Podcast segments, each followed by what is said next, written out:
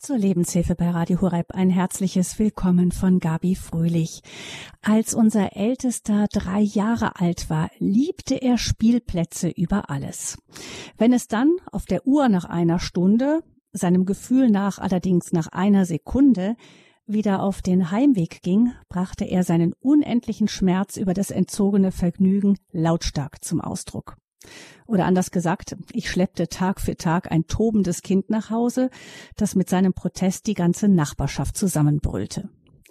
Sie können sich vorstellen, welcher Bußgang das für mich war.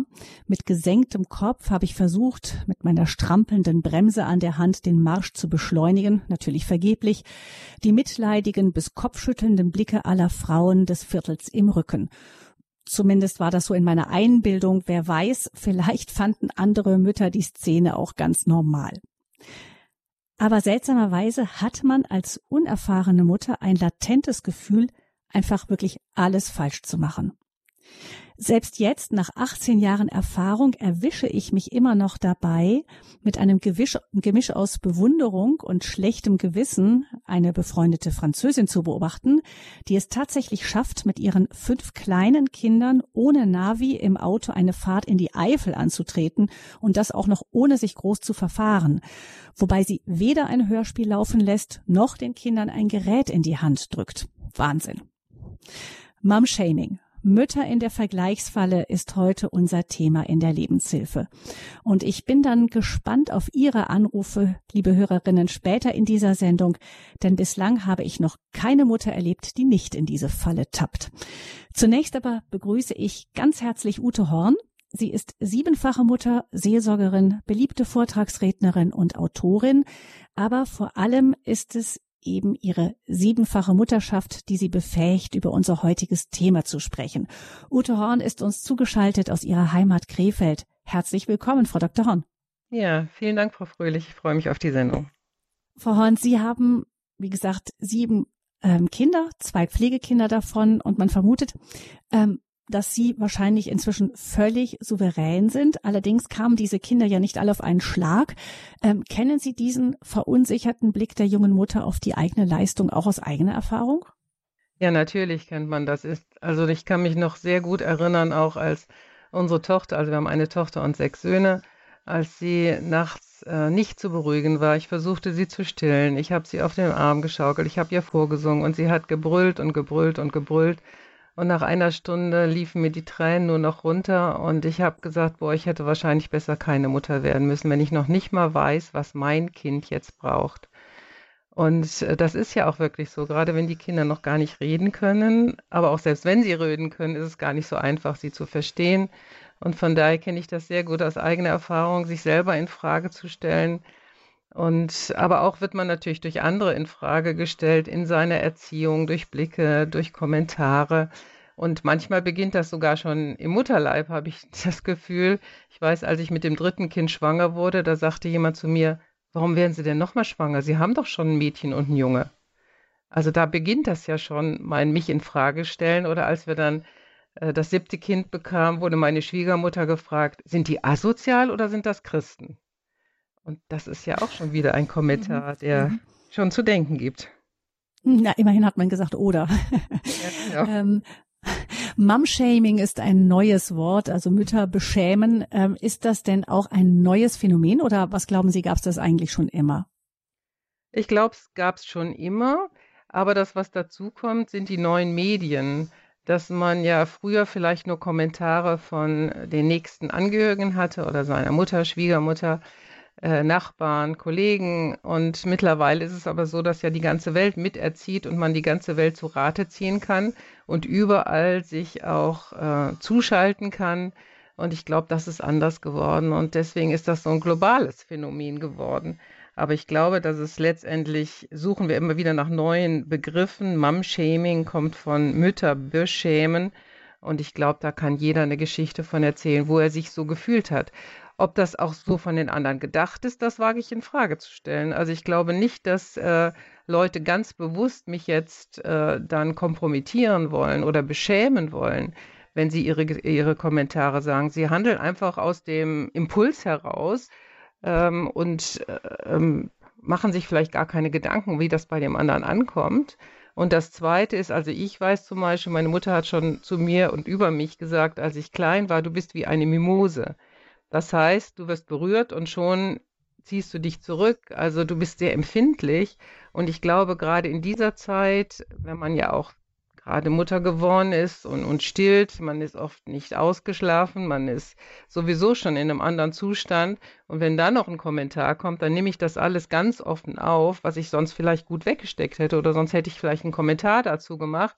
Aber in dieser Phase bin ich auch übersensibel und natürlich auch noch unerfahren. Und Unerfahrenheit ist ja auch so, dass ich leichter verletzt werden kann. Hm, ja, da spielen wahrscheinlich auch die Hormone noch mit eine Rolle und so. Also man, man spurt sich gleich rein in diese Verunsicherung. Dann ist so ein Baby wirklich erstmal ein Wesen, das man erst ähm, nach und nach erkunden darf. Und es fehlen ja auch, im Gegensatz zu früher, ist man ja, früher ist man, glaube ich, eher mit kleinen Kindern an der Seite groß geworden, hat das eher sehen können. Wie macht das die Tante? Wie macht das die Mama mit mehr kleineren Geschwistern vielleicht? Oder in der Nachbarschaft, alles war enger beieinander. Heute trennt man ja so viele, das Leben in so viele Bereiche auf. Es gibt halt die Berufs Berufswelt, die ist getrennt von der Familienwelt, Privatleben, dann die Kinder sind dann getrennt eher. Ähm, vielleicht führt das auch dazu, dass man einfach unsicherer ist als junge Mutter, weil man kaum Vorbilder hatte. Ja, ich kann mich noch gut erinnern, als unser letztes Kind geboren wurde, der Benjamin, äh, da hat der Klassenlehrer in der Grundschule gesagt, Frau Horn, könnten Sie dieses Kind mal mitbringen und die nächsten zwei Jahre immer wieder mal in aller Vierteljahr, weil ich habe gerade eine Klassensituation, wo ganz viele gar keine Geschwisterkinder mehr haben und das gar nicht mehr wissen, was kann ein Baby, ab wann läuft ein Baby, ab wann fängt ein Kind an zu reden. Die haben das gar nicht natürlicherweise mehr und ich würde denen das gerne nahebringen. Können sie nicht immer so alle Vierteljahr mal mit ihrem Baby kommen? Und da habe ich auch gedacht, ach ja, wenn wir natürlich alle nur noch ein oder zwei Kinder kriegen, dann kann ich das gut verstehen, was das Anliegen dieses Lehrers war. Und ich muss sagen, ich bin mit 18 Patentante geworden von einem wunderbaren kleinen Jungen. Und ich habe immer gesagt, das war mein erster Sohn. Und da habe ich so viel gelernt. Und das kann ich nur jedem raten. So eine Patenschaft ist was Geniales, äh, um hineinzuwachsen in diese Verantwortung, Mutter und Vater zu werden. Und äh, es ist nicht die ganze Verantwortung, es ist nicht die ganze Belastung. Man hat halt mehr die schönen Seiten in diesem Job, aber dass, wenn man Patentante oder Patenonkel geworden ist, dass man das auch wirklich nutzt und viel Zeit mit diesem Kind verbringt und nicht denkt, na ja, ich habe jetzt unterschrieben, dass ich das irgendwann mal nehme, wenn die Eltern beide sterben, sondern dass das eine ganz große Chance ist, in so eine Beziehung hineinzukommen mit einem Kind und ja, er wird jetzt 50 demnächst und äh, mhm. wir haben eine wirklich eine Mutter-Tochter-Beziehung, die wurde dann irgendwann natürlich auch in eine Freundschaft. Das Aber das war für mich ein ganz großes Geschenk. Also der, der kleine erste Sohn mit 18 als Patensohn. Ähm, wir tatsächlich ist das wahrscheinlich einer der Gründe, warum junge Mütter so oft so leicht zu verunsichern sind, eben weil einfach tatsächlich keine Erfahrungen, Erfahrungswelt mehr groß da ist, oft vorher und dann wird das Leben ja praktisch von innen nach außen gestülpt durch ein Kind. Also es wird ja alles wirklich komplett auf den Kopf gestellt. Man muss alles von Anfang an lernen. Ähm, wir hatten vorgestern am Dienstag erst auch eine Sendung über ähm, den, die Weisheit der Naturvölker in der Kindererziehung und da war ähm, also da wird immer wieder auch, das ist ja inzwischen auch modern, auch durch die Autorin Michaeline Douglas, ähm, diese der Gedanke, dass eben man nicht mehr so alles abtrennt und die Kinder nicht, das ist die Spielewelt, die ist getrennt von der Erwachsenenwelt, sondern wirklich sich mehr sagt, man nimmt die Kinder mehr mit ins ins gesamte Leben und dann erfahren, haben sie vielleicht auch schon als Kinder manche Erfahrungen, die ihnen später dann auch für die, für die Welt der Großen dann hilft, wenn sie dann selber groß sind. Aber das nur in Klammern, das kann man ja nachhören, auch bei uns im Internet, wenn man gerne möchte, oder beim CD-Dienst anrufen. Die Sendung, die Lebenshilfe vom vergangenen Dienstag mit dem Erziehungsberater Dr. Albert Wunsch. Wir gucken jetzt mehr eben auf den, äh, weniger auf die Frage, wie erzählt man Kinder richtig, darum soll es ja gerade nicht gehen, sondern um die Frage, wie können Mütter, junge Mütter auch einfach ähm, selbstbewusster ihre Rolle annehmen und wo gilt es, eine Kritik vielleicht auch dankbar annehmen zu können, ohne gleich so verletzt zu reagieren, wie Sie gesagt haben, Frau Horn, und gleichzeitig aber sich nicht äh, die nicht so sehr ähm, gleich wieder aus der Bahn werfen zu lassen. Ähm, man tappt ja, jetzt gucken wir mal, auf der einen Seite gibt es die Verunsicherung der jungen Mütter, dann gibt es die Rolle der Umwelt, die Sie schon angesprochen haben, die vielleicht ohne sich was Böses dabei zu denken, man möchte, man sieht ja eben die Mutter, die irgendwie unsicher ist und vielleicht völlig übermüdet, weil sie nachts nicht schläft und dann äh, geht so auch der, der, Helferwunsch hoch und sagt, ja, bei mir hat das so und so geklappt, man hat ständig Verbesserungsvorschläge. Ähm, und ich merke auch, dass sowohl ähm, in diese eigene Verunsicherung tappt man leicht rein, umgekehrt aber auch in diese in diese Ratschläge tappt man leicht rein. Ich habe das bei mir selber gemerkt, als ähm, unsere ersten zwei Jungs sind eigentlich relativ schnell, haben sie relativ gut geschlafen. Die haben uns nachts nicht so furchtbar lange beschäftigt. Und dann haben wir ähm, auch Eltern, die etwa habe ich etwas unbedarft, ähm, Eltern, die ein nicht schlafendes Kind hatte, eben erzählt, wie wir das so gemacht haben, ähm, bis wir dann unser drittes Kind bekamen. Und der hat uns dann gelehrt, dass das nicht an unserem wunderbaren Vorgehen war, äh, dass die Ältesten geschlafen haben, sondern dass die einfach anders waren. Der dritte hat uns also wirklich also wirklich äh, gelehrt, dass wir es ist es wirklich nicht an uns lag, sondern es auch keine Methode gab. Wir haben dann genauso wie Sie von Ihrer Tochter erzählt haben, am Rand unserer Kräfte alles probiert, obwohl wir ja zwei ältere Kinder hatten.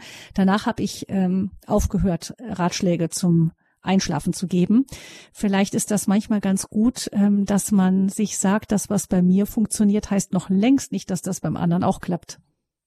Ja, das ist natürlich sowieso das, äh, das Richtige, weil jedes Kind ist anders, jede Familiensituation ist anders und man kann in der gleichen Familie groß werden und komplett anders sein.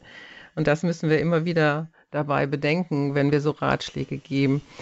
Ich glaube, das Problem beim Mom-Shaming ist, dass es oft ungefragt ist und es ist vielleicht die falsche Situation oder es ist der falsche Ton oder die Mimik das ist das, was, glaube ich, verletzt. Ähm, ich meine, wenn man spürt, der andere mag mich und liebt mich und möchte was äh, zu meinem Besten, zum Wohltun, ist man, glaube ich, viel offener, äh, was man aber oft gar nicht so hinkriegt, äh, weil man selber kontrolliert seinen Ton nicht so.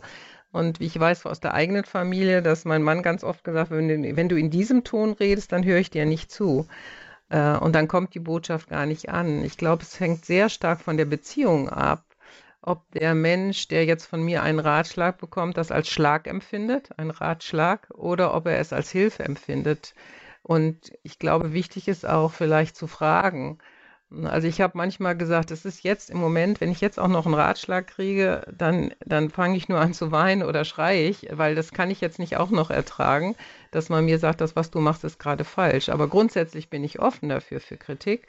Aber es muss der richtige Zeitpunkt sein, es muss der richtige Ton sein und ich muss auch offen dafür sein. Und ich denke, als junge Mutter habe ich auch das Recht zu sagen, äh, nee, also ich kann jetzt nicht auch noch von dir hören, was ich falsch mache. Aber vielleicht, es gibt grünes Licht, äh, wollen wir da gerne mal drüber sprechen können, was da deine Erfahrungswerte sind oder wie du das meinst. Äh, weil, also ich kann mich erinnern, dass äh, meine Mutter gesagt hat, da war unser Sohn eins. Ja, das ist ja ganz klar, dass äh, Du bindest ihn ja an den, dass du immer noch stillst und ist ja klar, dass du keine Kräfte kriegst äh, und du könntest ihn doch abstillen langsam und das geht doch. Und ich habe gesagt, nein, Mama, es geht nicht. Er spuckt mir alles andere aus. Nein, das glaube ich nicht, gib ihn mir mal. Ja, ich sage, gut, hier hast du ihn. Und dann hat sie versucht, ihm einen Möhrenbrei zu geben und sagt, siehste, funktioniert doch. Ja, und kurz danach hat er alles wieder ausgespuckt und hat gesagt, tut mir leid, Ute, dass ich das so gedacht habe und dass ich das so gemacht habe. Mach es so mit deinem Kind, wie ihr zwei das hinkriegt.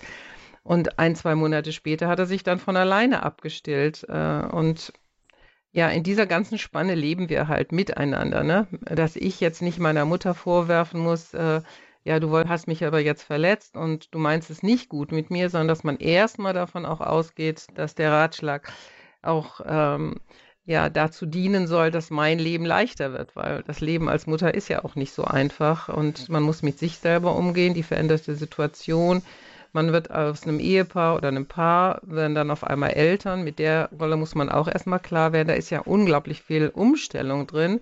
Und oft verstehe ich mich selber vielleicht auch nicht, warum ich denn gerade traurig bin oder warum ich wütend bin oder so.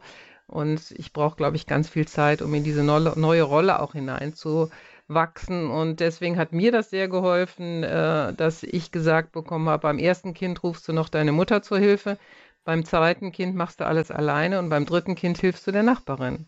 Und da ist dieser Wachstumsprozess drin, ne, dass man es lernen wird und man immer besser wird, je mehr Erfahrung man auch hat. Man wird auch sicherer in dem, was man tut und was man nicht tut. Und man weiß auch, dass man auch ein Kind mal schreien lassen darf, dass das äh, jetzt nicht gleich der Tod des Kindes bedeutet äh, und dass ich das schon lerne, auch dieses Schreien zu interpretieren. Sie haben da ja mehrere Punkte angesprochen, unter anderem eben auch den Generationenkonflikt. Es ist ja so, dass unsere eigenen Mütter manches einfach anders gemacht haben als, ähm, als wir es dann später gelernt haben. Zwei Punkte haben Sie im Grunde schon genannt, das Schreien lassen, das Stillen. Ich erinnere mich, dass meine Mutter mir sagte, ähm, ja, bei Ihnen, Ihnen wurde gesagt, dass die, die Milch aus dem Fläschchen, die eben damals modern und neu entwickelt war, für die Kinder viel besser sei als die Muttermilch. Deshalb wurde Ihnen damals geraten, die Kinder so schnell wie möglich abzustillen, damit die Kinder dann eben die bessere Nahrung aus dem Fläschchen bekommen sollten. Da ist ja heute die Wissenschaft ähm, sieht das ganz anders.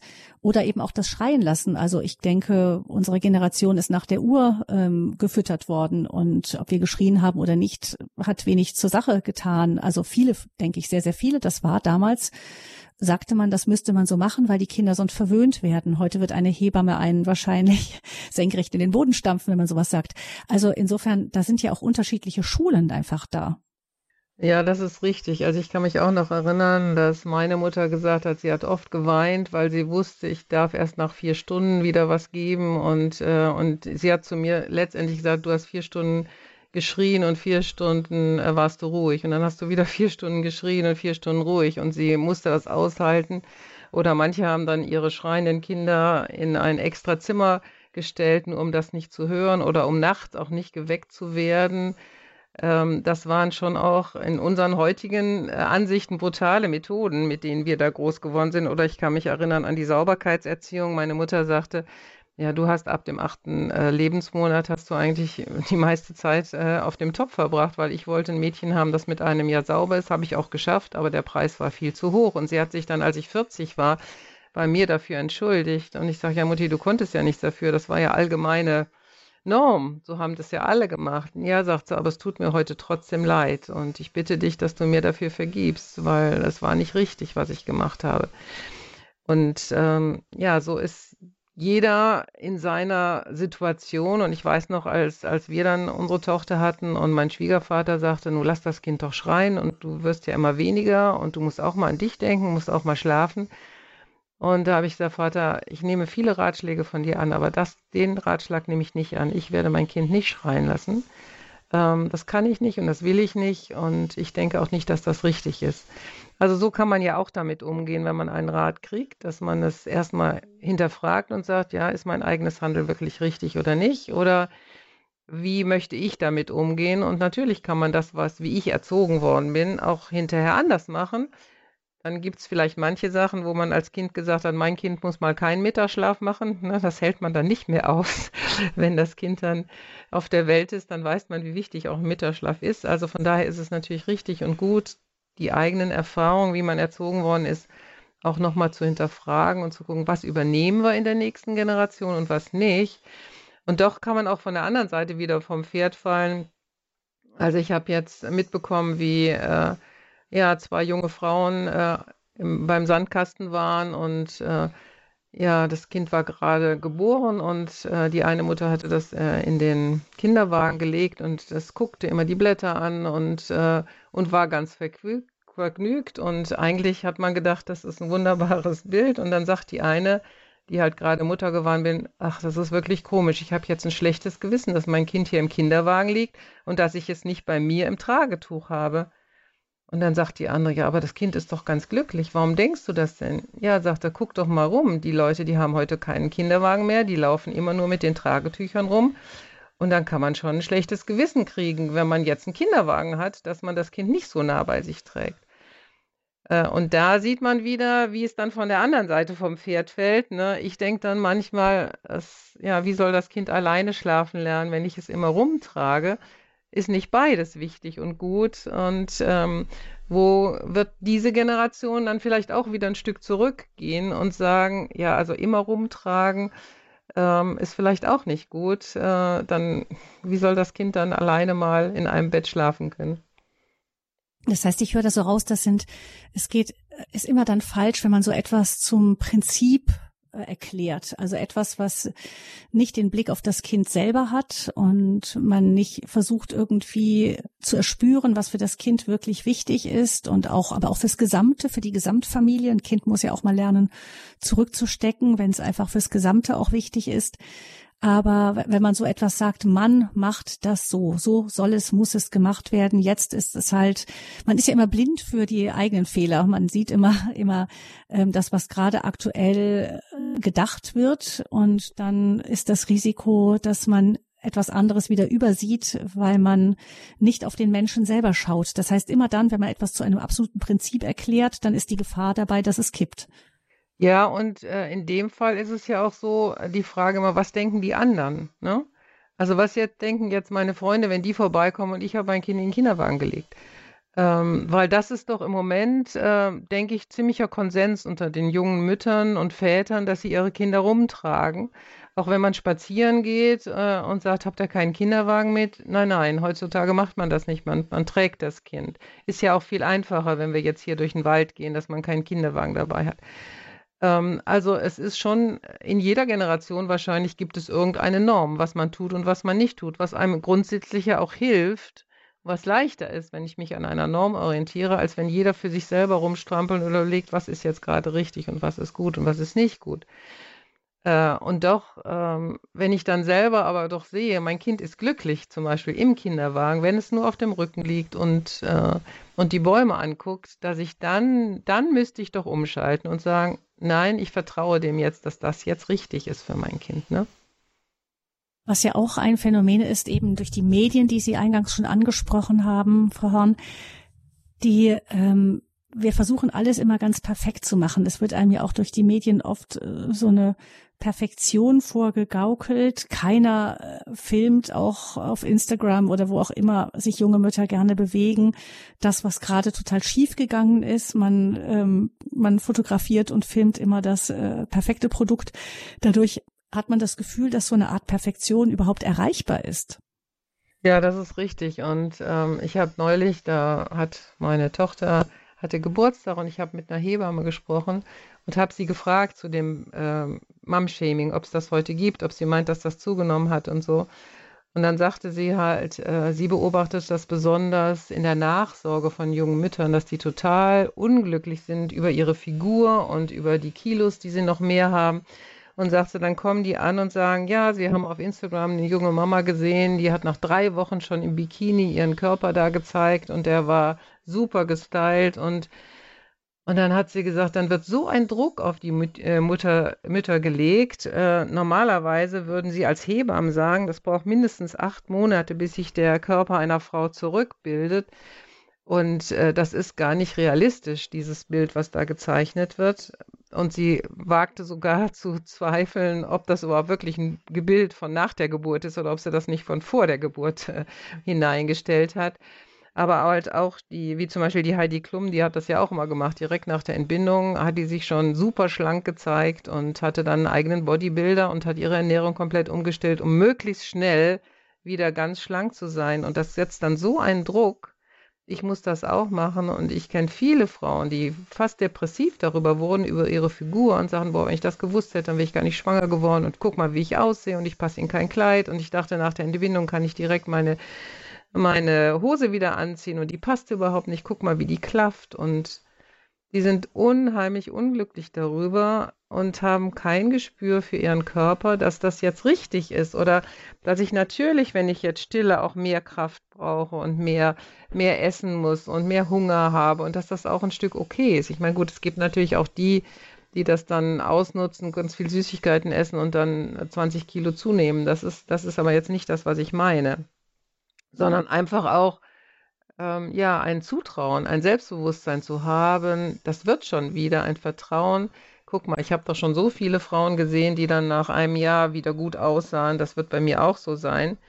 Das ist oft nicht mehr gegeben und das wird halt durch durch das Internet, durch Instagram und die Prominenten, die das dann so pushen, wirklich in uns hineingelegt. Und wir sind dann so traurig und, und kommen da gar nicht mit zurecht. Und ja, wenn dann ein blöder Kommentar kommt, also ich habe das einmal wirklich sehr dramatisch erlebt. Da habe ich mein viertes Kind entbunden und dann lief eine Frau die Treppen rauf und runter und dann sagte jemand zu ihr, ja, wann ist es denn bei Ihnen soweit? Wann entbinden Sie denn? Und sie sagte, ich habe gestern entbunden. Und mhm. du hast genau gemerkt, es fiel ihr alles aus dem Gesicht. Äh, das sind natürlich traurige Kommentare, wenn man sowas mhm. hört. Und das kann ich schon verstehen, dass man dann auch denkt, oh nein, so dick bin ich immer noch. Aber wirklich dieses Vertrauen zu haben, die Funde schmilzen schon, wenn ich stille und irgendwann kann ich ja dann auch, wenn das Kind vielleicht ein Jahr ist, dann auch wieder anfangen, ins Fitnessstudio zu gehen oder so und mir Hilfe auch zu holen, wenn es wirklich nicht so in die Fußspuren geht, wie ich vorher ausgesehen habe. Aber ein Stück weit erleben das ja viele und deswegen wollen manche auch gar nicht mehr schwanger werden, weil sie sagen, ich will nicht, dass mein Körper sich verändert und das ja, das ist beliebt, dass man einer einer Mutter, die vielleicht mehrere Kinder hat, ähm, dann fragt, ach, bist du wieder schwanger? Und dann bekommt, nee, eigentlich noch nicht. Mhm. Äh, muss man sehr aufpassen, genau, ja. bei ähm, da zu fragen. Wir haben jetzt also gehört, dass sich an dem Mom-Shaming, also an der Mütterbeschämung, meistens ohne böse Absicht viele beteiligen, seien es die in den Medien, seien es die, ähm, die, die eigenen Mütter, Schwiegermütter, Freundinnen oder auch einfach Frauen, denen man so auf der Straße begegnet, die vielleicht einen schiefen Blick haben. Beliebt ist ja auch ähm, im Supermarkt äh, der schräge Blick, wenn da ein Kind ähm, wild protestierend darauf besteht, irgendetwas zu kaufen und naja, die Mutter es dann entweder nicht macht mit Protestgeheul oder es am Ende doch macht, weshalb sie dann auch wieder schiefe Blicke kriegt. Also man ist doch irgendwie schnell dabei, dabei, über den anderen zu urteilen. Ja, das ist richtig. Also diese Hebamme, die hat mir gesagt, gut, man muss sich halt dann überlegen, äh, habe ich die Kraft, mit einem Kind einkaufen zu gehen oder habe ich die Kraft nicht? Und wenn ich die Kraft nicht habe, dann bitte ich vielleicht meinen Mann dann auf die Kinder aufzupassen und ich gehe einkaufen ohne die Kinder oder einen Babysitter oder meine Eltern oder ich lasse das Kind noch eine Stunde länger im Kindergarten und mache es dann. Äh, oder schaffe ich das? Also das ist auch sehr unterschiedlich, was Frauen als anstrengend empfinden. Also ich bin zum Beispiel immer gerne mit ein oder zwei Kindern einkaufen gegangen. Ich habe denen dann immer alles erklärt und habe mit ihnen zusammen geredet und ich fand das nicht stressig. Ich weiß aber, dass viele Frauen es stressig finden. Oder zum Beispiel meine Schwiegermutter hat gesagt, Badetag war furchtbar für mich. Boah, das ist ja so anstrengend, Kinder zu baden. Und ich habe immer gesagt, wie, das ist doch herrlich. Und ich habe dann sogar manchmal noch ein Fest draus gemacht und habe gesagt, ihr dürft jetzt in der Badewanne essen, habe dann drei Brote geschmiert und habe die dann alle reinbeißen lassen. Teilweise saßen drei Kinder in der Badewanne oder dann auch vier. Die hatten einen unglaublichen Spaß. Ich habe die ganz schnell ins Bett gekriegt. Für mich war das herrlich, dieser Badetag. Also da muss jeder auch wissen, was er kann und was er nicht kann. Und die Hebamme sagte zum Beispiel, also ich gehe grundsätzlich alleine einkaufen, weil, weil ich pack das nicht, wenn jetzt noch die Kinder dann schreien oder einen Tobsuchtanfall kriegen und da habe ich einfach nicht die Nerven für. Und das ist ja auch möglich. Man, jeder muss sagen, das stresst mich und das stresst mich nicht. Und da möchte ich einfach Mut machen, auch selber hinzugucken äh, und dann Hilfen zu suchen. Na, es gibt ja diesen schönen Satz, wer Veränderung will, sucht Wege, wer keine Veränderung will, sucht Gründe. Ich kann natürlich die ganze Zeit mich darüber ärgern, wie das immer wieder beim Einkaufen geht und dass es immer wieder an der Kasse ist, dass das Kind noch ein Schokoladenei will oder oder oder. Oder das, was ich denke, Kinder leben ja total in der Gegenwart. Und äh, die, die denken nicht den ganzen Einkauf vielleicht an ein Osterei oder ein, äh, ein Schokoladenei, aber dann an der Kasse steht eins. Und dass ich das Kind vorher vorbereite, weil ich sehe ja schon, gleich gibt es wieder das Drama, dass ich vielleicht vorher mit dem Kind rede und sage, hör mal, gleich an der Kasse gibt es wieder das Ei, aber ich sage dir jetzt, ich werde keins kaufen. Wir können gerne zu Hause gleich, was weiß ich, äh, Kakao trinken und dann können wir auch ein paar Kekse aufmachen, aber ich werde kein Ei kaufen, dass ich das Kind vorbereite auf eine Situation. Das ist mir ganz wichtig geworden. Meine Schwiegereltern, die wohnten äh, 250 Kilometer entfernt und sie sahen die äh, Großeltern nicht so oft, die Kinder. Und äh, von daher war es dann so, wenn wir dann da endlich ankamen, müde, dann haben die Schwiegereltern natürlich erwartet, die Kinder laufen auf sie zu, umarmen sie, küssen sie und unsere Kinder noch ganz verschlafen, ah, nee, was soll das denn? Und ich habe sie dann vorbereitet. Wir haben dann vorher nochmal angehalten. Ich habe gesagt, hört mal, wir fahren jetzt zu Oma und Opa, wir sind gleich da. Die haben euch unheimlich lieb und die würden sich riesig freuen, wenn ihr in die Arme lauft. Wenn ihr das schon könnt, ist das schön. Und wenn nicht, ist auch gut. Ich habe meinen Schwiegereltern das gleich gesagt. Ich habe gesagt, lasst den Kindern ein bisschen Zeit. Es kann sein, dass wenn wir ankommen, sie unausgeschlafen sind oder, oder halt äh, keine Lust haben oder euch erstmal noch als Fremde betrachten. Lasst ihnen einen halben Tag, Tag Zeit, dann kommen die schon wieder auf einen Schoß. Fordert nicht gleich einen Kuss ein und seid nicht enttäuscht. Die haben euch trotzdem lieb, aber es geht halt nicht immer von jetzt auf gleich mit Knopfdruck.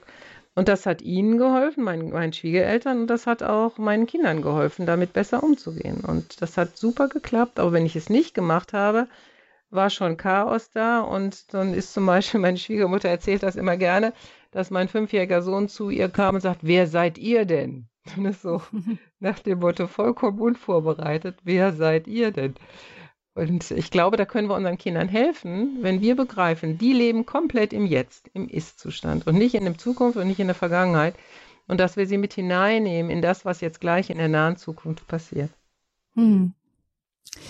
Die Kinder gut vorbereiten. Ein Tipp, aber ähm, das heißt, man kann manche Dinge, Situationen, wenn man sie weit vorausdenkt, auch verhindern, Situationen, in denen man sich dann als, als Mutter blamiert oder blamiert fühlt, wenn man oder sich sagt, da bin ich gestresst, da reagiere ich in keinem Fall gut.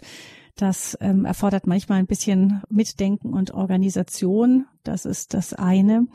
Vielleicht noch zum, bevor wir unsere Hörerinnen und Hörer mit in die Sendung hineinnehmen, ähm, Frau Horn, wie kann, wie können wir denn Müttern, wenn wir sehen, dass sie in Not sind, ähm, junge Mütter, die in Not sind, einfach sinnvoll helfen, sinnvoll unterstützen, ohne gleich mit den Ratschlägen um die Ecke zu kommen?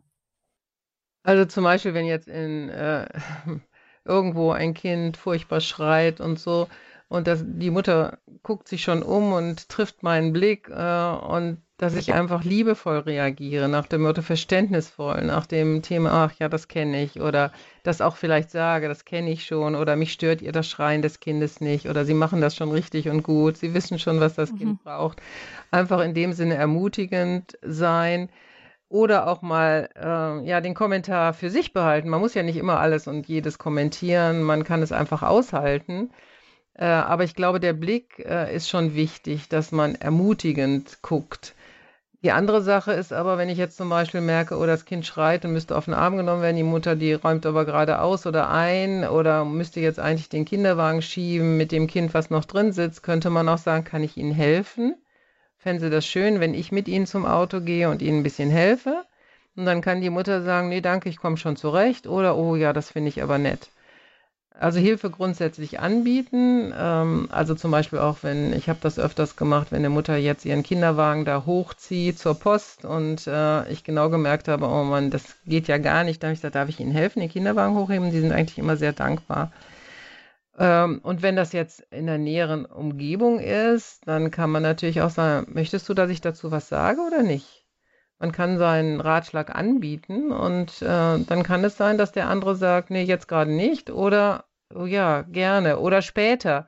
Schwierig ist ja auch immer, wenn jetzt zum Beispiel Kinder schon ein bisschen älter sind, dann sollte man die Mütter also auf gar keinen Fall vor den Kindern maßregeln und sagen, ja, also wie du das wieder machst, ist ja klar, dass dein Kind jetzt sauer ist oder so dann die Situation einfach aushalten. Oder wenn man kann, auch vielleicht rausgehen und die Mutter das alleine machen lassen. Bei uns ist immer die Diskussion, also wenn, äh, wenn also der Vater oder die Mutter mit dem Kind am Tisch sitzt und wir als Großeltern aber eine andere Erziehung machen würden, dass wir uns dann zurückhalten und auch schon mal unter dem Tisch vielleicht so einen kleinen Stups geben und sagen, halte dich zurück. Die sind da, die Eltern, und die haben jetzt die Erziehung. Wenn die Kinder alleine bei uns sind, jetzt Großeltern, ähm, Enkelkinder, dann können wir natürlich eingreifen und sagen, hör mal, hier in, in unserem Haus nicht so oder was auch immer wir gerade da erziehen würden. Aber wenn die, wenn die leiblichen Eltern da sind, sie nicht vor den Kindern schlecht machen, sondern das einfach aushalten, da kann man hinterher immer noch sagen, wie hast du jetzt die Situation erlebt? Ähm, ich fand das und das schwierig, äh, aber ich kenne natürlich auch oft ja gar nicht die Hintergründe und was schon vorausgegangen ist. Ne? Mhm. Wenn Kinder jetzt zu mir zu Besuch kommen und ich stelle Süßigkeiten auf den Tisch und die, der Besuch sagt, nein, die Kinder essen heute keine Süßigkeiten und ich denke, jetzt halt nur habt euch doch nicht so, ne? Also jetzt habt ihr uns besucht und wir haben extra was eingekauft. Äh, was soll das denn? Und ich aber nicht weiß, dass sie vorher vielleicht sehr ungezogen waren oder sich schon Süßigkeiten genommen haben. Ich habe ja gar keine Ahnung, warum jetzt gerade dieses Verbot ist und warum sie jetzt auch darauf bestehen. Ich meine, gut wäre es dann vielleicht zu dem Besuch zu sagen äh, oder halt zu den Leuten, die man besucht, übrigens wundert euch nicht, äh, wir fänden es gut, wenn unsere Kinder heute keine Süßigkeit essen aus dem und dem Grund. So kann man sich natürlich gegenseitig helfen und auch äh, beschämende Situationen sich ähm, ja sozusagen die abmildern oder dass die gar nicht erst auskommen, aufkommen. Mom-Shaming, Mütter in der Vergleichsfalle, das ist unser Thema hier in der Lebenshilfe bei Radio Horeb. Unser Gast ist die Autorin, Vortragsrednerin und siebenfache Mutter Ute Horn. Und ich kann mir vorstellen, dass Sie, liebe Hörerinnen, vor allem vielleicht aber auch liebe Hörer, gerne einiges dazu beitragen könnten. Und zwar unter der Nummer 089 517 008 008. Das ist die Nummer hier zur Lebenshilfe live. Mütter in der Vergleichsfalle 089 517 008 008. 08.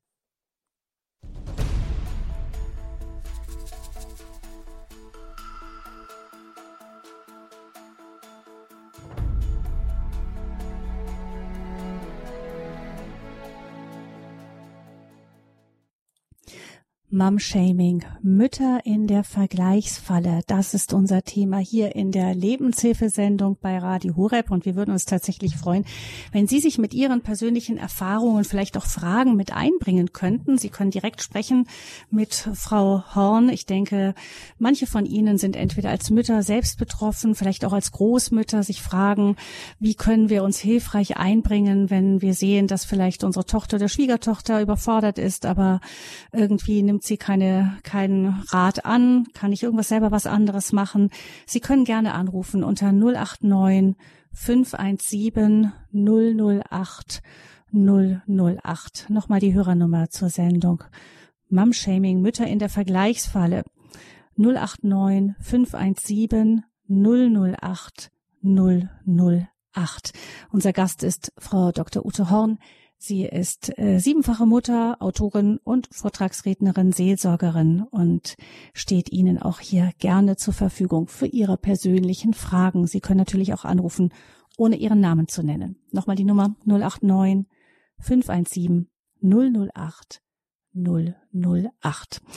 Äh, Frau Horn, wir haben ja eingangs gesagt, dass die ähm, dass wir als Mütter einfach sehr leicht auch sehr empfindlich sind. Ähm, irgendwie sind die Kinder uns so wichtig. Man ist einfach, glaube ich, nicht nur sie selber, die vielleicht von Natur aus vielleicht zur Empfindlichkeit etwas geneigt haben, sondern ich glaube, jede Mutter ist an der Stelle sehr verwundbar.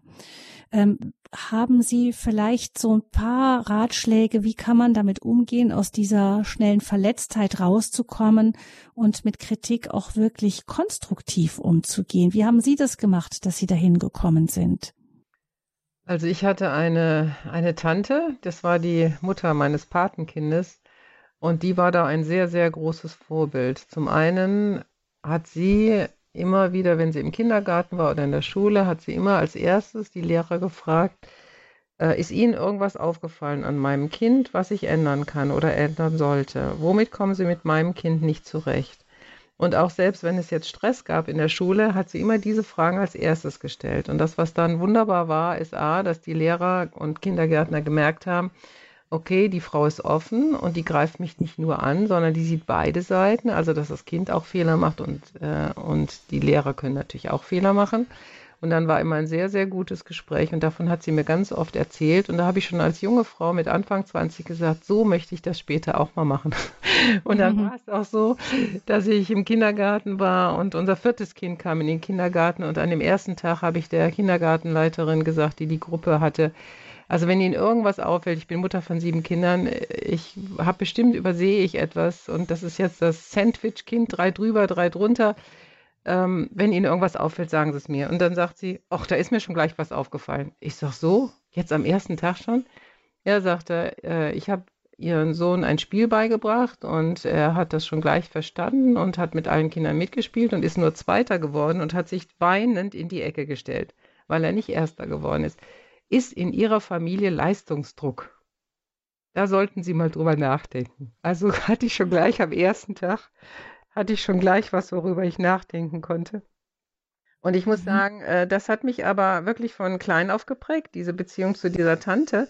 Und wir haben oft Besuch gehabt, mal Leute für ein Wochenende oder für eine Woche. Und ich habe immer am Ende gesagt, habe ich auch jetzt gerade noch, war eine Frau für eine Woche zu Besuch, ist dir irgendwas aufgefallen, dass ich vielleicht nicht liebevoll mit meinem Mann umgehe oder dass wir laut sind oder irgendwas, was dir aufgefallen ist, was du uns gerne sagen möchtest, dann bin ich offen dafür. Ich, ich möchte wirklich kritikfähig sein und ich weiß, dass wenn man neu in eine Familie reinkommt, einem immer was auffällt, wie, was anders ist. Manches ist halt gut, manches ist nicht gut.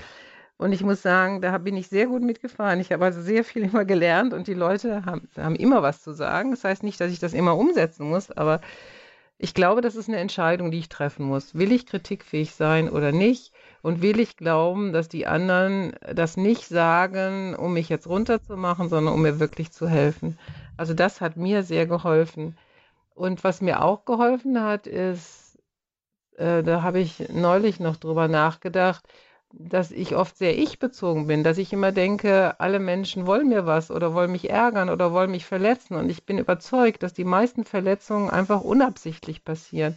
Ich nehme das Beispiel von einer Fliege. Wenn eine Fliege hier rumfliegt und ich denke, boah, die ärgert mich, das ist ja unglaublich, warum, warum macht die das denn hier? Und wenn man sich aber in die Fliege mal hineinversetzt, sagt die Ute, ich will dich doch gar nicht ärgern, ich will doch nur leben. Und ich glaube, so ist das auch, auch bei Kindern zum Beispiel. Wir denken oft, warum macht das Kind das jetzt? Das ärgert mich jetzt. Warum will das jetzt nicht Mittag schlafen? Nein, das will das Kind gar nicht. Das Kind ist nur gerade nicht müde und will deswegen nicht schlafen. Also wir beziehen das oft auf uns und dass, dass, dass der andere uns was will. Und das will der oft gar nicht. Der lebt einfach nur seine, seine Bahn. Und das hat mir mal geholfen, nicht so egozentrisch zu sein, nicht so egoistisch zu sein, sondern ähm, ja, zu lernen, nicht immer alles auf mich zu beziehen. Können Sie das nachvollziehen? Ich weiß nicht, ob ich mich gut ausgedrückt habe. Ja, ja, doch, doch. Mhm. Ja, also das hat mir sehr geholfen, weil ich war eine Frau wie eine Registrierkasse. Ich wusste alles, was man falsch gemacht hat und wo man mich nicht gerüßt, gegrüßt hat, wo man vergessen hat, meinen Geburtstag äh, mhm. da anzurufen und so. Und ich habe gemerkt, bei Ute, also die Leute müssen doch auch nicht anrufen. Also du verlangst so viel von den anderen Leuten. Und ähm, ja, wie, wie kann man das ändern, dass man nicht immer sofort verletzt ist? Und das hat mir sehr geholfen, äh, da auf mich besser aufzupassen äh, und mich anzunehmen, in dem, wie ich bin, aber auch mich verändern zu lassen. Ne? Das ist ja auch eine Art von Veränderung, wenn ich diese Entscheidung treffe. Ich lasse den anderen los, ich habe nicht lauter Ansprüche an, an sie. Und gerade in der Mutter-Kind-Beziehung ist das, glaube ich, ganz oft so, dass ich denke, das Kind will mir was, aber das Kind will gar nicht was. Äh, das Kind, das will mich auch nicht ärgern, wenn es den Kakao wirft. Das ist einfach passiert. Aber ich denke, warum muss das denn auch noch passieren? Warum machst du das denn? Nein, das, das Kind würde weinen und sagen, ja, ich wollte das doch gar nicht machen, Mama. Aber wir empfinden das ganz oft auf uns bezogen. Und ich glaube, das könnte sehr helfen. Und das, was mir auch geholfen hat, ist, ähm, im Titusbrief steht, dass die älteren Frauen die jüngeren lehren sollen, ihre Kinder zu lieben und ihre Ehemänner zu lieben. Und dieser Vers, der steht im Titusbrief 2,4 und ich muss sagen, der ist ganz fest in mir, dass ich denke, ja, ich will auch bereit sein, dass jemand anders mich lehrt, mir hilft. Ich habe diese Liebe vielleicht und diese Fähigkeit nicht, ich muss sie entwickeln. Und äh, und andere können mir dabei helfen, mein Kind zu lieben und meinen Mann zu lieben. Und ich habe das irgendwo immer sehr wertgeschätzt, auch diesen, diesen Rat von anderen, die schon weiter auf dem Weg gegangen sind. Und ich habe den oft sogar eingefordert. Als ich Zwillinge kriegte, habe ich gesagt, was kann man falsch machen, wenn man Zwillinge kriegt? Und wie ist das? Erzähl mir davon. Ich war hungrig davon und habe sehr, sehr viel von anderen gelernt. Und ich kann nicht alles wissen. Und von daher ist es auch schön. Ich habe auch sehr viel profitiert von Kindererziehungsseminaren oder Eheseminaren oder auch Büchern. Nicht alles und wenn man dann unter Druck kommt, dann sollte man das weglassen. Aber äh, ich finde, man muss nicht alle Fehler selber machen. Man kann auch von anderen lernen und da möchte ich einfach Mut machen, auch wirklich diese eigene Empfindlichkeit auch abzulegen. Hm. Also das ist die Perspektive selber. Oft reagieren Mütter ja abweisend aus einer Empfindlichkeit heraus. Mhm. Nicht man, also diese Kritik, Unfähigkeit oder dass man sich gar nichts sagen lassen will oder immer souverän erscheinen will, versteckt ja, dass wir eigentlich alle, wie Sie sagen, Lernende sind. Wir werden als Lernende geboren und wir werden äh, gehen lernend durchs Leben bis ans Ende. Dieses, also sich einzugestehen, ich kann noch nicht alles vollkommen richtig. Ich bin so in diese Welt hineingestellt, auch als Lernende und die Welt hat mir auch durchaus etwas zu sagen. Das ist die eine Perspektive.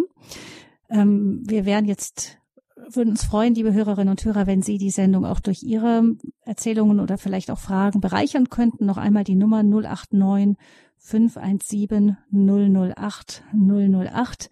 Wenn sich jemand anspricht, äh, angesprochen fühlt durch das Thema Mum-Shaming, gerne anrufen 089 517 008 008 ist die Nummer zur Sendung. Wir kommen jetzt hier mit Frau Ute Horn zu der, der nächsten Aspekt. Das heißt, wir hatten auf der einen Seite diejenigen, die sich gegen Kritik verschließen. Auf der anderen Seite gibt es aber auch äh, das Phänomen, dass man, dass manche Mütter, die jung und unsicher sind, einfach überall fragen und ähm, ja, und sich von allen alles sagen lassen und dann das Gefühl haben, das widerspricht sich, aber das kann ich ja gar nicht alles umsetzen und dann äh, landet, oder es klappt nicht so, wie der andere gesagt hat, dann ist man wieder verzweifelt.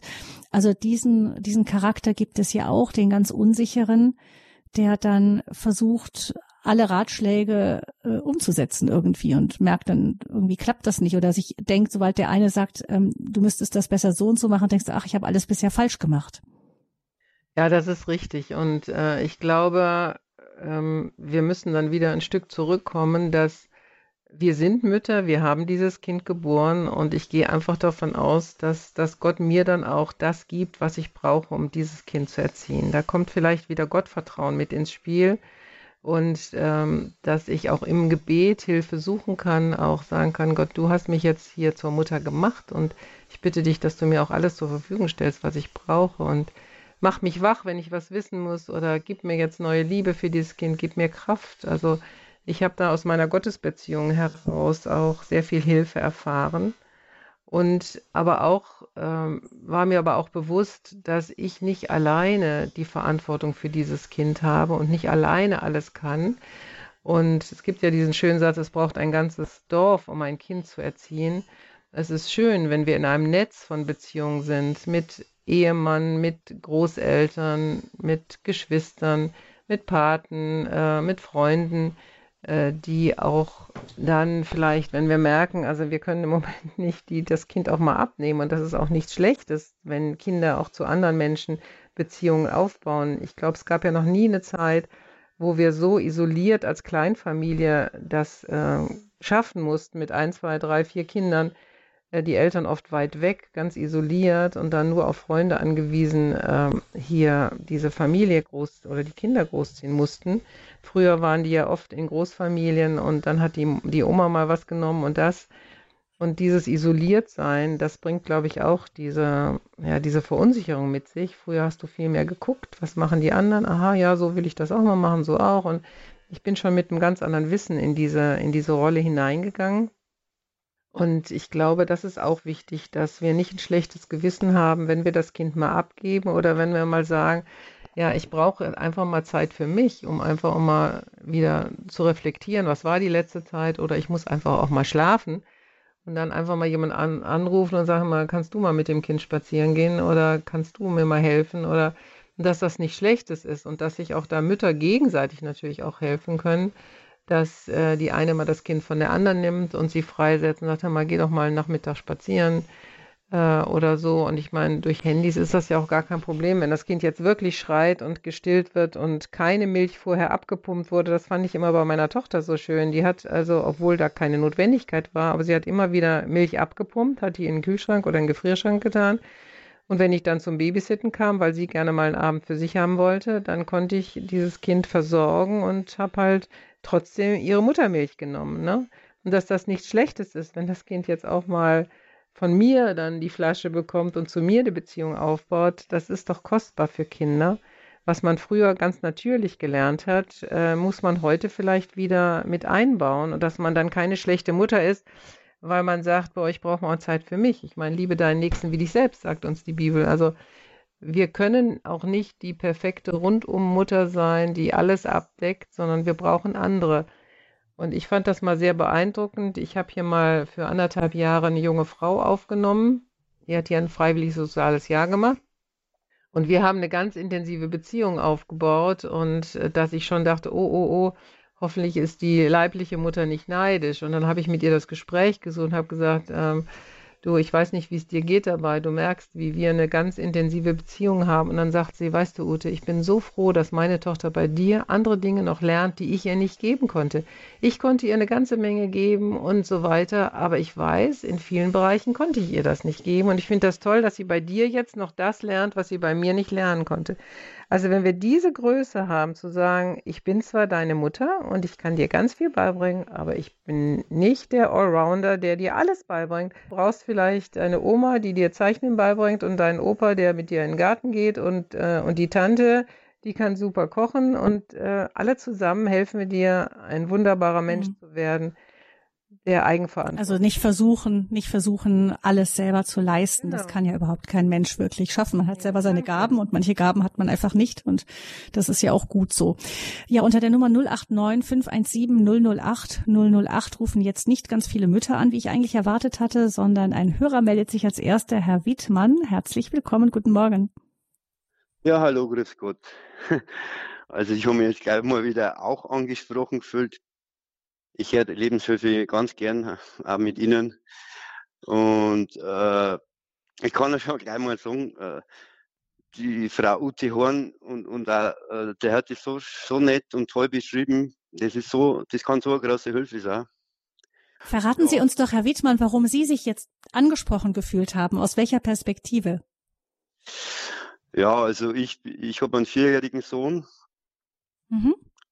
Und er hat keine Geschwister, aber er hat, na, ich bin zehnfacher Onkel. Und da ist jetzt auch so das genannt worden, dass er halt dann, er ist, ja, seine Cousine ist wie, wie eine Schwester zu ihm. Und das ist zum Beispiel auch so eine Sache. Und ja, und da ist mir eben jetzt aufgefallen, ich meine, auch als Vater oder als Eltern möchte man ja das gut machen. Und, und mhm. wenn man natürlich solche Angebote kriegt, selber nachvollziehbar sind und, und, und dann ist es für alle wieder gut, äh, dass man der Verantwortung auch gerecht werden kann, wenn man es vielleicht auch wünscht, dass halt das, wie Sie gesagt haben, auch gut durchs Leben kommt.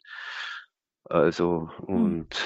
Ja, ich kann mir vorstellen, Herr Wittmann, wenn ich mir ähm, so überlege, was auch an Väter alles an äh, Vorstellungen herangetragen wird. Väter sollen auf der einen Seite Orientierung und Richtung geben, dann sollen sie aber auch einfühlend und zartfühlend sein.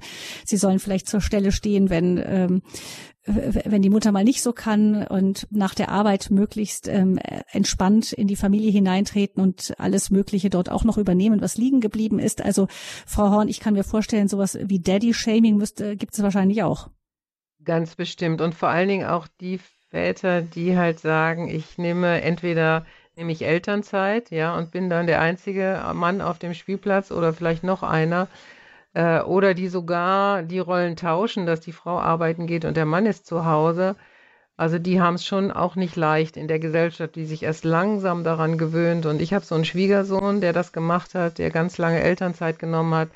Und er sagt, Ute, das war so schwer, weil ich einfach auch kaum Gegenüber hatte, mit denen ich mich austauschen konnte. Wie fühlst du dich denn? Und dann immer nur mit den Frauen zusammen in einer Gruppe zu sein, das war schon auch ganz schön heftig. Und ich wurde natürlich überall auch belächelt und belacht. Ach so, gefällt dir deine Arbeit nicht? Oder wieso musst du das denn machen? Oder bist du unter dem Pantoffel deiner Frau? Oder na, jetzt wirst du aber mal sehen, was du für einen Karriereknick hast. Also da haben sie vollkommen recht. Da könnte man auch noch mal eine Sendung drüber machen, über Daddy-Shaming?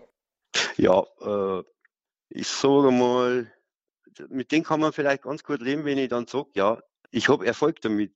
Und Karriere hin oder her, das ist in meinen Augen eh nicht wichtig, weil es ist natürlich ein Teil davon, aber das wird alles so überbewertet. Und mir fehlt natürlich auch oft so eine Differenzierung. Und darum hilft die Sendung so gut, weil Sie, Frau Horn, Sie, Sie haben aus Ihrer Erfahrung aus, äh, so toll beschrieben. Und das ist so hilfreich. Und, und, und die Frau Fröhlich als Moderatorin, ja, die ganze Sendung, die, die hilft, die kann so helfen. Und dann, ja, meine Partnerin, die hat ja natürlich, wie Sie jetzt auch erwähnt haben, da ist ja, da gibt es ja ähnliche Parallelen, weil das so läuft. Und es gibt doch nichts Schönes, wenn man da zusammenhelfen kann. Und ich merke ja, sie ist jetzt irgendwo an der Grenze oder wie auch immer, dann tauschen wir uns aus. Ja, Mhm. Dann ist das für unseren Sohn einfach eine äh, tolle Sache und dann kann sich jeder wieder erholen. Mhm. Und ja, es, äh, wenn ich jetzt da so ein Netzwerk habe, ja, dann ist das einfach toll und dann profitieren alle davon. Mhm. Äh, haben, Sie haben auch erwähnt, Frau Horn, wenn es so anfängt als Tante oder jetzt in meinem Fall auch als Onkel und dann wächst man Stück für Stück und ja, das gibt dann wieder so viel Kraft und so. Wenn man mal einen Tiefpunkt hat, dann kommt man da, dann kann man die Hoffnung, dann verliert, kann, ja, dann braucht man die Hoffnung nicht verlieren. Mhm. In unserer Zeit jetzt wird überall so viel Angst geschürt und so weiter. Und das Gleiche dann der Glaube ja. Und ich meine, ich wenn es möglich ist, höre ich Ihre Sendungen, dann gibt es den Podcast, dann wird es wiederholt. Also so eine tolle Geschichte. Ich bin meiner Mutter so dankbar, dass der jemand Horeb fährt und ich bin dann äh, gekommen und, und, und habe mich dann auch mit hingesetzt und, und, und nach und nach ist das, hat mir quasi meine Mutter das auch mitgegeben. Mhm. Und, und so kann ich mir das auch vorstellen, mhm. mhm. dass ich das vielleicht meinem Sohn auch mitgeben kann. Oder vielleicht auch meine Neffen nicht oder einfach in der Familie und Herr Wiedmann, danke schön. Ja, Dankeschön für Ihren Anruf und wir freuen uns, dass das, was wir senden, für Sie auch hilfreich und erbauend ist. Vielen herzlichen Dank, dass Sie uns das gesagt haben. Alles Gute für Sie und für Ihre Familie. Von Herzen Gottes Segen. Ähm, Frau Horn, noch ein Stichwort, ähm, das mal nebenbei gefallen ist. Das ist, wie ist das überhaupt mit dem, woraus, bezie woraus ziehen wir als Mütter, vielleicht auch als Väter, aber als Mütter unsere unser Selbstbewusstsein. Es ist ja so, dass wir es gewöhnt sind, von Erwachsenen umgeben zu sein, die vielleicht irgendwie höflich sind, nicht? Und Kinder sind überhaupt nicht höflich. Und sie sind im Zweifel auch, wie Sie sagten, die leben im Moment und haben ihre eigene, ihr eigenes Leben, was ihre eigenen Gefühle, die sie manchmal auch beherrschen, vor allem wenn sie klein sind, die sind oft auch nicht dankbar. Ich weiß nicht, viele Mütter kennen das vielleicht, dass man kocht und dass da äh, viele Sachen auf dem Tisch stehen, die vielleicht nicht von jedem gern gegessen werden. Es gibt da Kinder, die sind äh, wählerischer als andere, aber ich habe das Gefühl, man es hat oft auch so das Gefühl, ein schlechte Mutter zu sein, weil die Kinder eben sich ärgern, schimpfen, protestieren, sagen, du bist doof. Also man kann sich nicht wirklich vom Lob der Kinder ernähren als Mutter. Nee, das ist vollkommen richtig. Und ähm, mir hat da geholfen, dass jemand sagte, auch für die Pubertät, äh, also du als Mutter kannst dein kleines Kind oder auch deinen Teenager verstehen, aber das Kleinkind und das, der Teenager, der kann dich nicht verstehen. Du warst schon mal Kleinkind, du warst schon mal Teenager, du hast das alles schon mal erlebt, aber die Kinder können das nicht. Äh, das hat mir auch mal sehr geholfen, dass das einfach meine Aufgabe ist. Und ich habe mir auch abgeschminkt zu sagen, ich bin der beste Freund, die beste Freundin meiner Kinder. Äh, weil ich glaube, wir haben einen Erziehungsauftrag, wir gucken weiter und ähm, das ist zu wenig, wenn ich nur die beste Freundin, der beste Freund meines Kindes sein will. Ich habe Weitblick, ich kann auch Richtung geben, ich habe auch den Auftrag zur Erziehung und ich kann mich nicht abhängig machen vom Lob meiner Kinder. Da haben Sie vollkommen recht. Äh, da muss ich mir eine andere Quelle suchen. Also für mich ist die Hauptquelle wirklich mein Glaube an Gott, an Jesus Christus und die Gewissheit, dass wenn er mir eine Aufgabe gibt, dass er mir auch hilft, diese Aufgabe zu bewältigen. Und er hat gesagt, mein Joch ist leicht und äh, dass ich daran einfach festhalten will, dass er gesagt hat, Kinder sind eine Gabe des Herrn, ja, und es ist nicht so, dass sie für mich eine Bestrafung sind, sondern eine Gabe und ich muss die Gabe auspacken und ich muss aber auch vorsichtig damit der Gabe sein und sensibel und äh, sie gut behandeln. Aber das ist auch meine Aufgabe und das ist mein Auftrag. Und also ich weiß zum Beispiel, äh, dass meine Tochter mal nach Hause kam, als sie in der Pubertät war und sagte, Mama, wann gehst du denn wieder arbeiten? Und dann habe ich gesagt, wieso möchtest du das denn? Und dann sagte sie, ich möchte auch eine Mama haben, auf die ich stolz sein kann. Alle anderen sagen, die Mutter, die äh, arbeitet in der Boutique oder die ist Lehrerin oder äh, die arbeitet äh, als Notarin. Und du bist doch Ärztin, warum arbeitest du denn nicht als Ärztin? Ich muss immer sagen, meine Mama zieht sieben Kinder groß. Und ich kann nicht stolz auf dich sein. Und zu denken jetzt, dass sie mich damit verletzen will, ist doch nicht so. Sie hat darüber nachgedacht und in dem Moment hat sie gesagt, ja, was soll ich denn jetzt sagen, wenn die alle sagen, meine Mama macht das und das und das. Und ich kann gar nichts sagen. Und ich will aber gerne was sagen. Und das ist jetzt diese Momentaufnahme. Und die schmerzt auch, wenn ein Kind nach Hause kommt und sowas sagt. Aber vielleicht schon fünf Jahre später sagt sie, Mama, ich wollte dir nochmal danken, dass du zu Hause geblieben bist. Oder ich sage jetzt nicht, jede Mutter muss zu Hause bleiben, äh, bis, sie, bis sie stirbt, sondern natürlich 15 Jahre alt.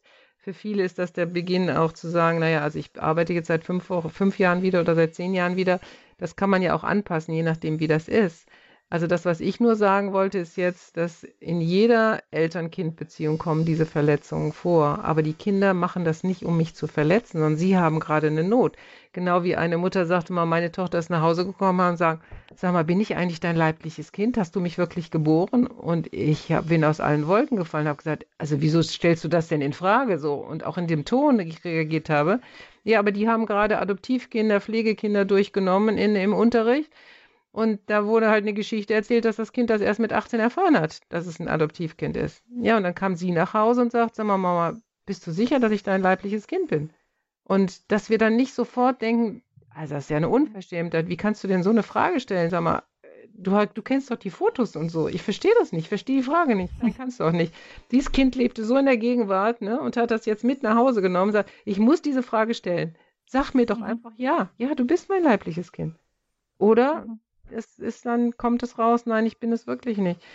Aber dass wir wirklich ähm, nicht immer denken, Kinder wollen uns verletzen. Das ist, glaube ich, ein ganz großes Anliegen dieser Sendung. Hm. Ich habe auch eine, eine schöne Blüte dazu aus dem Kindergartenzeit. Unser Jüngster, der mit auf dem Nachhauseweg eigentlich fröhlich mit Hand in Hand neben mir her ähm, stapfend zu mir sagte, Mama, der, ich weiß nicht, wie hieß er, Karl oder auch immer, der hat so eine liebe Mutter. und dann habe ich dann gesagt, ah ja, ich fand die Mutter tatsächlich auch nett. Ich gesagt, ja, ich finde die auch nett, aber warum findest du, der hat so gut, er hat gesagt, der hat so gut, die hat so eine liebe liebe Mutter. und ähm, er war noch recht klein, deshalb konnte ich das Gott sei Dank etwas einsortieren und habe ich ihn gefragt, ja, ich finde die eigentlich auch nett, aber warum findest du sie jetzt so speziell nett? Sagt er, ja, der Karl, der darf Dino-T-Shirts tragen. jetzt muss man dazu wissen, dass in der Zeit eben diese äh, furchtbaren, äh, in meinen Augen furchtbaren Tyrannosaurus Rex T-Shirts total in waren und ich meinen Kindern einfach nicht erlaubt habe, mit so etwas mhm. auf der Brust durch die Gegend zu laufen. Kann man vielleicht drüber streiten, aber aber es war mir einfach so ein Gräuel. Und mhm. ähm, das war der Grund, weshalb er jetzt diesen Jungen beneidete. Ich muss gestehen, ich kannte damit leben. Ein mhm. Kind sagt das dann halt auf die Art und Weise auch sehr direkt und mhm. ähm, und man muss aber manchmal muss tatsächlich, gerade wenn ein größeres Kind dann so etwas sagt wie ähm, wie ähm, ich will auch eine Mutter haben, die auf die ich stolz sein kann, das trifft einen natürlich erstmal. Also natürlich, natürlich. Ja. Aber dann erstmal schlucken, erstmal die eigenen Gefühle runterkommen, bevor man gleich äh, ne, einmal durchatmen, Faust mhm. in der Hand in der Tasche machen und sagen, erstmal drüber nachdenken, was meint sie jetzt damit und vielleicht auch so, wie Sie jetzt gemacht haben, nachfragen, ne? Warum meinst du das denn? Oder warum ist dir das denn wichtig? Na, weil genau dieses gleiche Kind hat nämlich, als sie zweieinhalb war, äh, und ich hatte gearbeitet, bis sie zweieinhalb war, um meinen Facharzt noch fertig zu machen, und dann kam ihr Bruder und ich war dann zu Hause und eine Nachbarin sagte, Frau Dr. Horn, wann gehen Sie denn wieder arbeiten? Und dann guckte diese kleine Tochter mich an, zweieinhalb Jahre, und sagte, Mama, nicht wieder arbeiten gehen. Mhm. Ne? Und 13 Jahre später sagt sie, wann gehst du endlich wieder arbeiten? Ich will stolz auf dich sein. Interessant. Mam Mom-Shaming, Mütter in der Vergleichsfalle. Liebe Hörerinnen und Hörer, Sie können diese Sendung natürlich gerne weiterempfehlen, wenn Sie das Gefühl haben, sie könnte jemandem gut tun. Unsere Sendungen aus den großen Sendereien sind alle im Podcast zu finden. Natürlich auch die Lebenshilfe unter 08, äh, Blödsinn, das war die Nummer, unter horeb.org, horeb.org und dann die Mediathek. Da finden Sie die Sendung im Podcast unter der Rubrik Lebenshilfe, Leben in Beziehungen ähm, horeb.org Lebenshilfe in Lebenshilfe, Leben in Beziehungen ist die Rubrik, unter der Sie diese Sendung in Kürze finden werden. Oder Sie rufen den CD-Dienst an und können eine bestellen, verschenken, weiterverteilen unter 08328 921 120. 08328 921 120. null. Herzlich willkommen auch an Sie alle in der Lebenshilfe morgen. Da geht es um Narzissmus, mal eine bisschen andere Perspektive eingenommen. Narzissmus, die Sehnsucht gesehen zu werden. Wir versuchen zu verstehen, was hinter diesem modernen Phänomen steht. Ist es eine Modediagnose oder ist es wirklich ein zunehmendes Phänomen Narzissmus? Die Sehnsucht gesehen zu werden, das ist unser Thema morgen mit dem Logotherapeuten Andreas Braun. Auch dazu schon jetzt ein ganz herzliches Willkommen, wenn Sie dabei sein mögen. Gabi Fröhlich verabschiedet sich und auch von Ute Horn. Vielen Dank, Frau Horn, dass Sie wieder Zeit gefunden haben. Von Herzen Gottes Segen für Sie und für Ihre Familie. Vielen Dank.